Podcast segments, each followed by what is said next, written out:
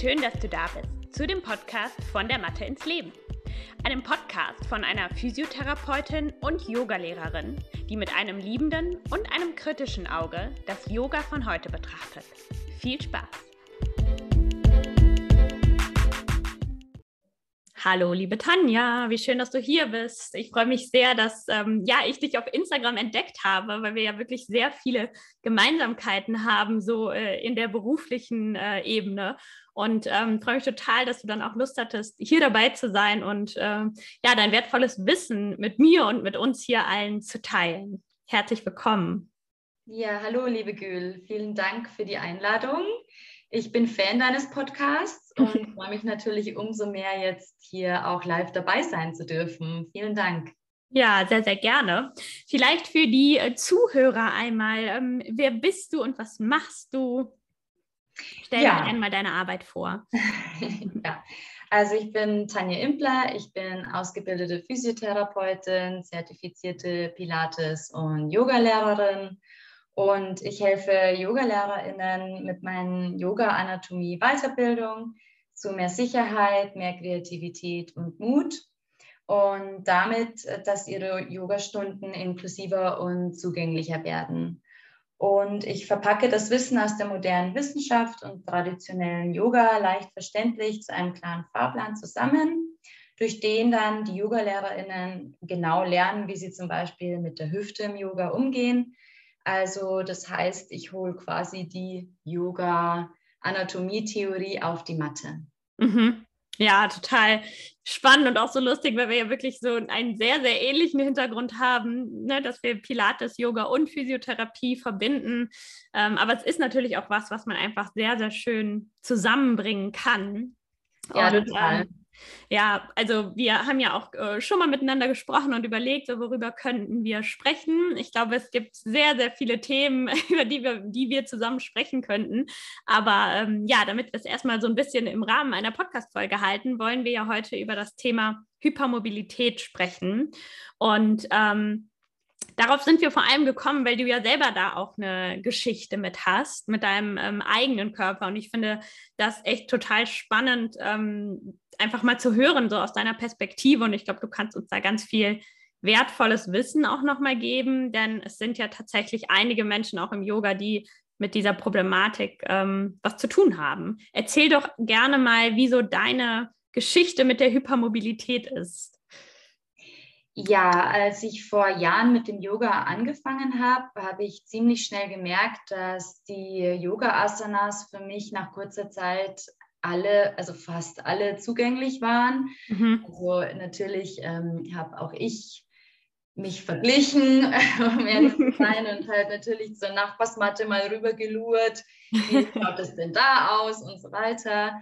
Und da ist mir halt aufgefallen, dass mir das alles irgendwie sehr leicht fällt mhm. und und halt irgendwie ziemlich bald äh, die, den Lotus-Sitz und wurde halt nach der Stunde auch angesprochen, ich sei talentiert und dachte mir natürlich, boah, das ist ja mega cool. Mhm. Ähm, bin ich mal wo, wo ich echt was kann und ähm, war natürlich ähm, drei bis viermal in der Woche damals im Yoga-Studio mhm. und habe mich, also das hat mich irgendwie angespornt, mich immer mehr in die Asanas reinzubrezeln. Mhm. Und Yoga ähm, tat mir gut, definitiv. Allerdings fiel mir oft auf, dass ich vor allem am nächsten Tag dann mich oft verkürzt gefühlt habe, wo ich mir so dachte, komisch, ich habe mich doch gestern eineinhalb Stunden mhm. ausgedehnt in jede Richtung, die irgendwie möglich ist und ähm, konnte das nicht so gut verstehen, hatte auch ähm, öfters Schmerzen und ähm, Kopfschmerzen auch, mhm. so ein bisschen Erschöpftheitsgefühl sogar. Ja. Und, ja, wusste aber lange nicht, was das zu bedeuten hat, womit das zusammenhängen könnte, bis ich dann die Ausbildung zur Physiotherapeutin begonnen habe und während der Ausbildung wurde dann auch ähm, Hypermobilität thematisiert. Mhm. Und irgendwie dachte ich mir dann schon so, wow, also das hört sich so ein bisschen nach mir an. Und mhm. da fing eigentlich dann so die Recherche an, dass ich mich mit dem Thema Hypermobilität auseinandergesetzt habe.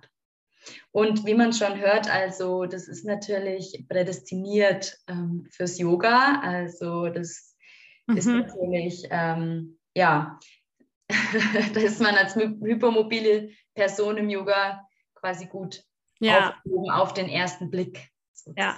ja, das finde ich halt auch so, ähm, das finde ich total spannend an deiner Geschichte, dass es ja ähm, die Leute quasi eigentlich in so eine Negativspirale auch bringen kann. Ne? Also wenn man so gut darin ist, dass man sagt, oh wow, und jetzt will ich noch besser werden und man bekommt Komplimente und das Sport irgendwie an.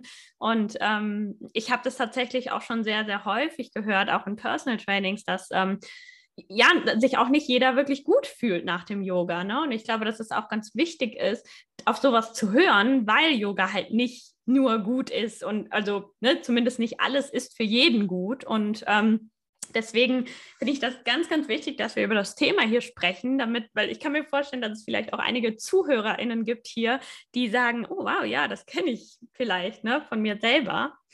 Ähm, genau, wie ähm, würdest du denn, um jetzt nochmal so ein bisschen konkreter auf ähm, das Yoga einzugehen, wie kann sich denn so eine Hypermobilität im Yoga äußern?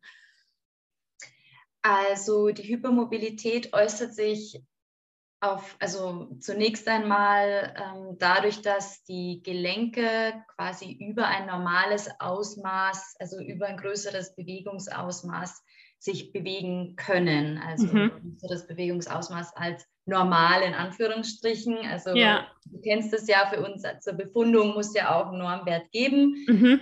der vorgegeben ist. Und sollte sich jetzt ein Gelenk ähm, darüber hinaus weiter bewegen können, dann ähm, kann man da, dann wäre das ein Kriterium für die Hypermobilität.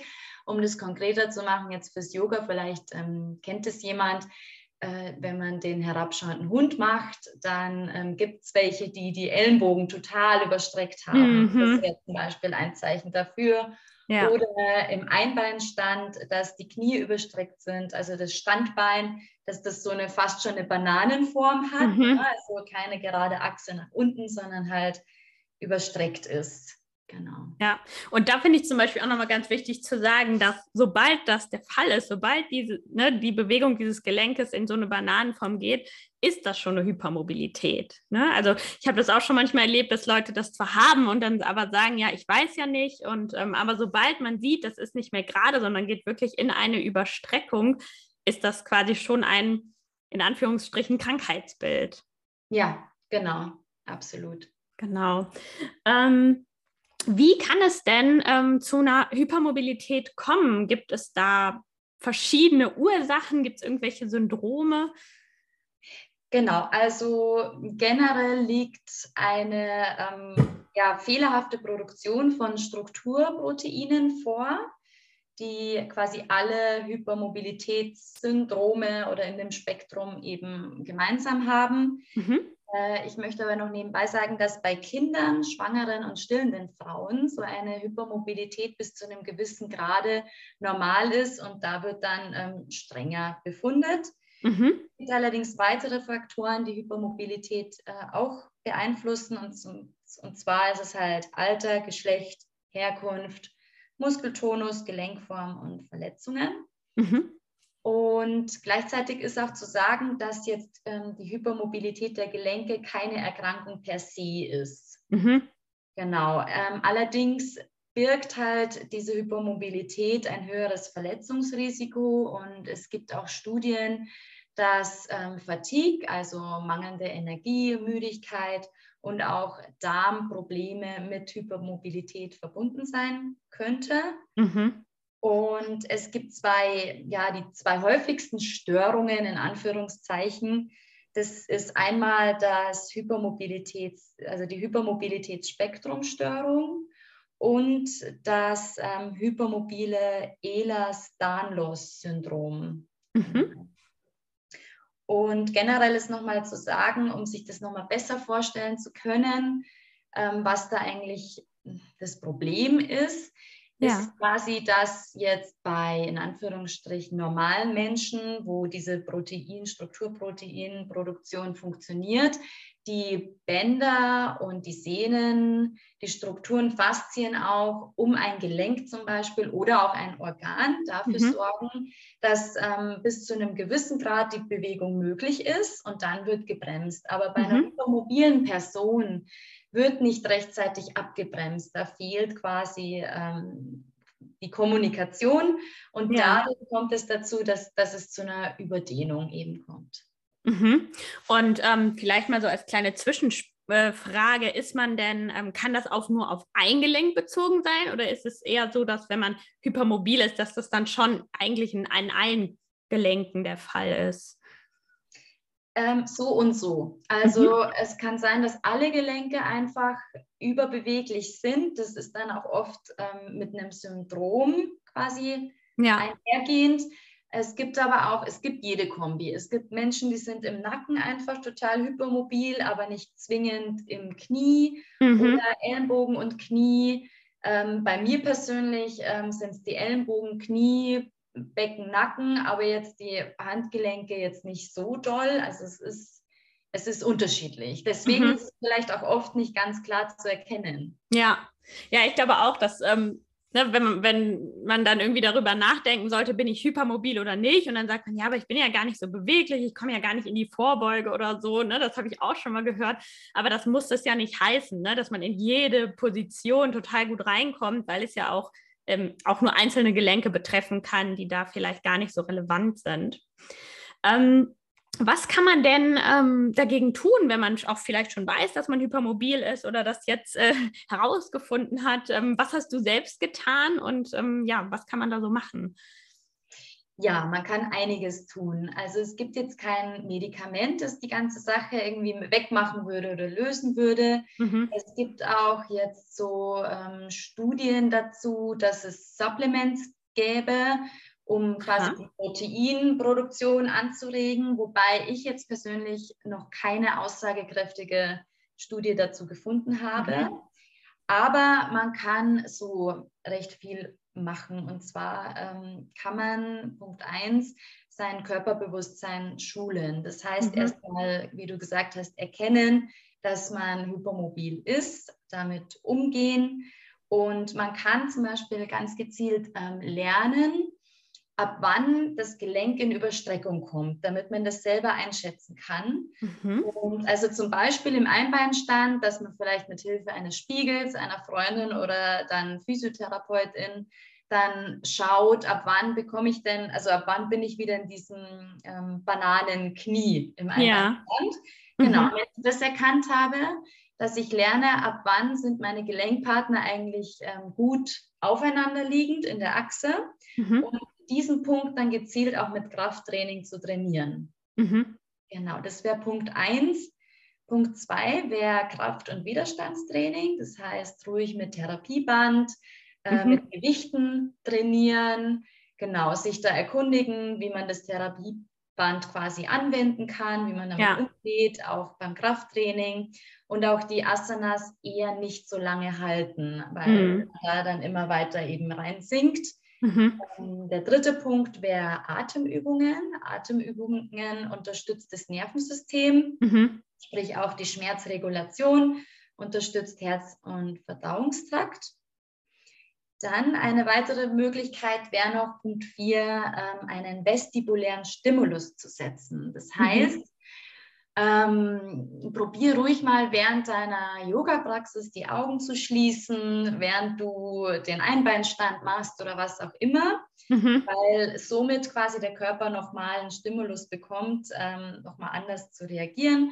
Oder dreh mal den Kopf in eine andere Richtung, als dir bekannt ist. Also sich einfach so ein bisschen auch rauszufordern. Mhm. Und ähm, Punkt 5 wäre noch, ähm, ein, das Training vom Kleinhirn.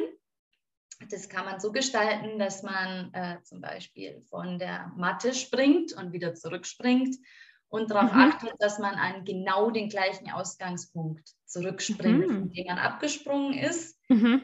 Also ja, man hört schon, es gibt richtig viele Möglichkeiten, ja. abseits des traditionellen Yogas ähm, das Ganze auszubauen. Und das Schöne ist halt dabei, dass man sich so spielen kann, mhm. dass die Möglichkeiten unerschöpflich sind und dass es definitiv Möglichkeiten gibt auch. Ja, und das Ziel ist ja eigentlich bei, allem, bei den ganzen Übungen auch, dass man vor allem auch Stabilität in das Gelenk bringt dadurch, ne? Auf, durch verschiedene ähm, ja, Einflüsse quasi das herausfordert und dann äh, darin stabiler wird. Ähm, warum sollte man das denn machen? Also man könnte ja jetzt auch sagen, ja, ich, ne, mir tut das jetzt gerade nicht weh, wenn ich das mache und ich komme super gut in alle Positionen rein. Aber was sind denn auch so die Gefahren des Ganzen? Warum sollte man sich darum kümmern, da nicht zu oft reinzugehen? Ja, genau. Also es könnten schon Langzeitfolgen ähm, entstehen.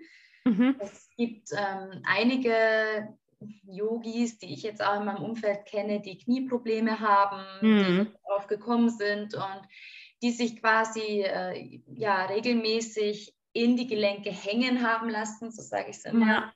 Und ähm, man muss sich das so vorstellen, in, bleiben wir mal beim Kniegelenk, zwischen den beiden Oberschenkelknochen und den Unterschenkelknochen, den Gelenkpartnern ist quasi ein Knorpel. Mhm. Und wenn, wenn, man jetzt ähm, quasi nicht in der geraden Achse, sondern so einseitig, dadurch, weil man sich so durchhängen lässt, immer wieder auf den Knor Knorpel über längere Zeit drauf bleibt, kann der Knorpel sich erweichen mhm. und dadurch ähm, könnte es zu einem Knorpelriss kommen. Ja. Das ist zum Beispiel ein Grund, warum es wichtig wäre zu gucken, dass man in der, in der Achse eben bleibt. Und ähm, es könnten sich auch Schmerzen chronifizieren und ja, im schlimmsten Fall ein Band könnte auch reißen. Also es gibt schon einige mhm. Zeitfolgen, einige Dinge, auf die man achten kann und auch so das eigene Wohlbefinden einfach. Mhm. Auch so die Kontrolle zu behalten ne? über, die, über die Bewegungen, die man macht. Genau, deswegen wäre es wichtig, darauf zu achten. Ja, ich kann mich noch erinnern, ich hatte, ähm, obwohl ich selber nicht hypermobil bin, aber ich habe mal eine Zeit lang den herabschauenden Hund so geübt, dass ich wirklich ähm, ja, meine, meine Schultern so sehr extrem geöffnet habe und mit meinem Kopf eigentlich fast am Boden war. Also wirklich so komplett äh, wie so eine Banane. Und ich habe irgendwann total gemerkt, dass es meinen Schultern überhaupt nicht gut getan hat. Also das war echt, ähm, ja, so ganz eindeutig und ich habe nicht mal die Hypermobilität. Ne? Also ich glaube, ich kann mir vorstellen, dass wenn man das wirklich regelmäßig so übt und das so der, der Standard ist, dass das echt ähm, ja, zu Schmerzen auch führen kann irgendwann. Ja, ja, absolut. Ja. Was wäre denn so aus deiner Sicht, was sind denn Asanas, die sich ähm, besonders gut oder besonders schlecht eignen, wenn man ähm, so eine Hypermobilität hat? Ja, ich denke, dass es jetzt keine Asana an sich gibt, von der ich jetzt behaupten würde, die wäre total schlecht, sondern ich mhm. möchte eher zu dem Ansatzpunkt hin mit den Asanas umgehen. Also mhm. quasi zu lernen, wie bin ich, wo stehe ich, was kann ich, was will ich, was tut mir gut und da so ein, ja, so ein so eine Balance zu finden, wie ich mhm. mit der Asana umgehe. Und vor allem, was mir auch immer noch so fehlt in der Yoga-Welt, auch wenn ich so ein bisschen auf Insta und so schaue, mhm. ist das Nutzen von, von Props, also von mhm. Blöcken, also den Yoga-Block, dann gibt es Yoga-Bolster, es gibt Gürtel. Ähm, ich benutze hier manchmal einfach einen Stuhl oder ich habe so ein, ähm, von einem Sessel so einen Fußvorleger, da lege ich mich einfach drüber so, weil es mhm. mir unterstützt, tun mir Rückbeugen persönlich besser, ja. als wenn ich ununterstützt reingehe. Genau, also das, das wäre so ein bisschen der Umgang mit den Asanas, der wichtig mhm. wäre. So. Und ja. haben wir eh schon angesprochen, also alles, was so kräftig, stabilisiert, ist natürlich immer sehr gut. Mhm. Und ähm, ja, genau.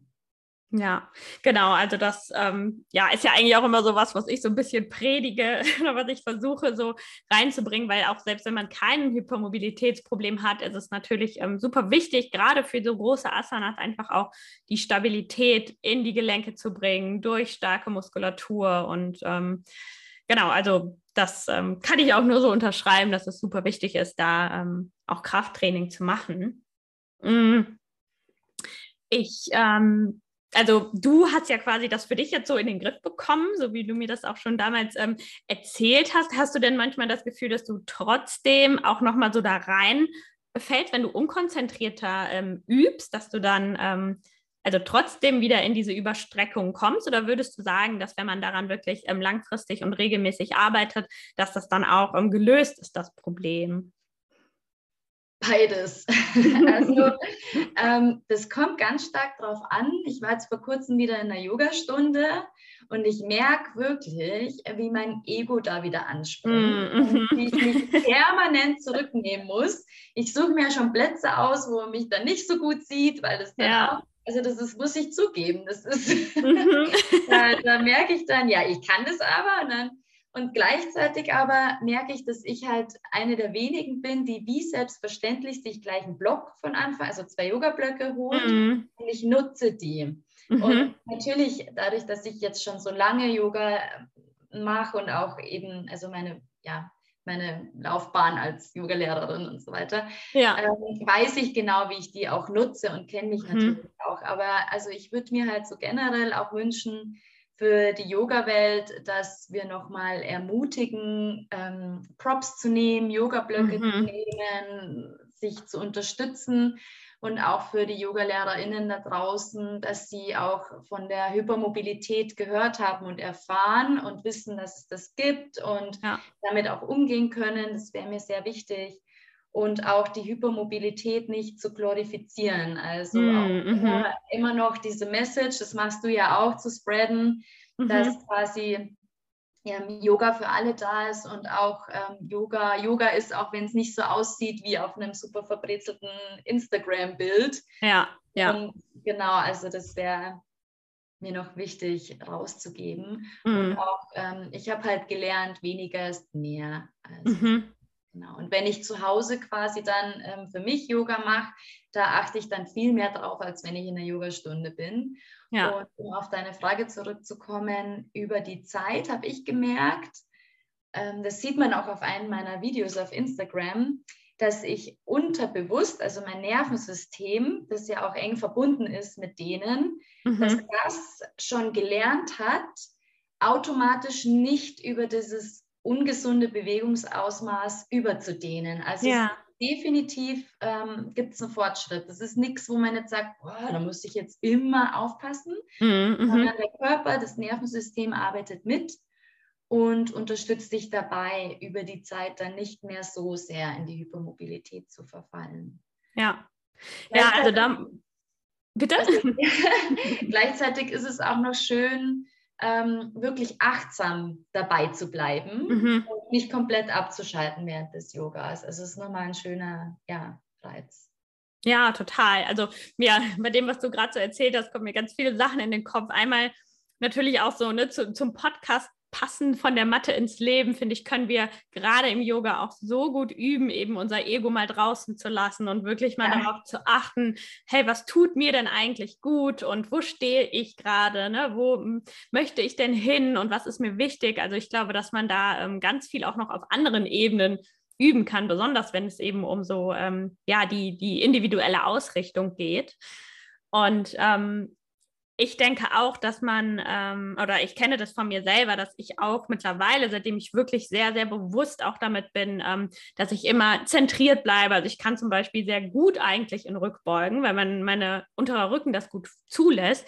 Aber das tut dem absolut nicht gut, dass ich mich da so reinbewege. Und auch daran habe ich zum Beispiel sehr mh, hm, viel gearbeitet und merke jetzt mittlerweile auch, dass ich das gar nicht mehr automatisch mache, sondern dass ich automatisch eigentlich immer die, die kleinere Version übe ähm, und nicht so weit in Rückbeugen gehe, einfach damit ähm, es meinem unteren Rücken gut geht. Und ich glaube, wir würden ja auch alle sagen, ja klar, sollte man so üben, aber ich glaube, die Realität geht, sieht halt ganz anders aus. Ich glaube, dass die, die wenigsten ähm, wirklich so darauf achten, was ihrem Tö Körper gut tut und dann doch eher so ein bisschen im Außen sind und schauen, ja, was sieht denn jetzt gut aus oder wie sieht es bei den anderen aus oder bei der Yogalehrerin dann sogar. Ja, ja, total. Genau. Vielleicht so abschließend, wenn jetzt jemand hier ist und sagt, boah, irgendwie ähm, kommen mir diese Sachen hier voll bekannt vor und ich möchte da auch selber was dran machen, ähm, kann man dich da kontaktieren zum Beispiel und bei dir irgendwie ein Personal Training machen oder gibt es da die Möglichkeit, mit dir zusammenzuarbeiten? Ja, definitiv. Also einfach auf meine Webpage gehen, mhm. anjaimpler.de. Dort kann man das Kontaktformular ausfüllen und ja, also finden für alles eine Lösung. Beratung, Coaching, auch Mentoring für Yogalehrerinnen. Mhm. Und ich bin definitiv inspiriert jetzt davon, eventuell dann nächstes Jahr auch einen Workshop anzubieten, eine Fortbildung. Ja. Genau, aber ansonsten könnte man mich jetzt, wenn man das hört, direkt kontaktieren, auch eine Nachricht schreiben über Instagram und mhm. dann, ähm, genau, kann man daran arbeiten. Genau, ich werde das auch alles einmal in den Show Notes verlinken. Dann könnt ihr quasi direkt ähm, Tanja auf Instagram folgen und äh, ihre Website finden. Ähm, und ich will da auch nochmal, ich sage das immer wieder auch in meinen Fortbildungen, nehmt euch zwischendurch Personal Trainings. ich finde, das ist so wertvoll, wenn man irgendwo nicht weiterkommt, weil das kann man auch, manches kann man in Gruppenkursen nicht lernen. Ne? Und wenn man zum Beispiel so eine Problematik hat, finde ich es immer super, super wichtig, dass man auch tatsächlich sich das mal gönnt und mal, ähm, ja, da ein genaues Auge drauf gelegt wird. Ja, total. Und dabei geht es ja jetzt auch nicht darum, dass man vielleicht jetzt jahrelang total krass trainieren muss, sondern mhm. einfach darum, ähm, wo stehe ich, dass man äh, unterstützt einfach von außen. Mhm. Also wir können ja auch wirklich fachgerecht befunden. Mhm. Es funktioniert ähm, schon auch über, über den Computer so. Da kann man ja auch schon einiges sehen. Und ähm, genau. Total. Das ist auf jeden Fall. Und wichtig ist zu sagen, es gibt für Hypermobile auch Selbsthilfegruppen auf ähm, Facebook. Es mm. gibt auch Spezialisten, die ausgebildet sind, gerade was das Ehlers-Danlos-Syndrom betrifft. Und auch, ähm, ja, du bist nicht allein. Also es gibt viele mhm. und es gibt aber auch viel Hilfe. Ja. Ja, vielen, vielen Dank, Tanja, für diese ganzen spannenden Informationen. Ähm, ich würde sagen, ich äh, verlinke alle deine Sachen und äh, wir bleiben ja sowieso in Kontakt und verfolgen uns auf Instagram. Und ähm, ja, vielen, vielen Dank, dass du da warst. Es hat mich sehr gefreut und ich habe äh, wieder neue Sachen gelernt heute. Ja, gerne, gerne, gerne. Vielen Dank für die Einladung. Es hat mir total Spaß gemacht. und ja, wünsche dir auf jeden Fall noch alles Gute mit den spannenden Sachen, die du auch machst. Und ja, danke schön. Ja, danke dir, das wünsche ich dir auch. Tschüss. Tschüss.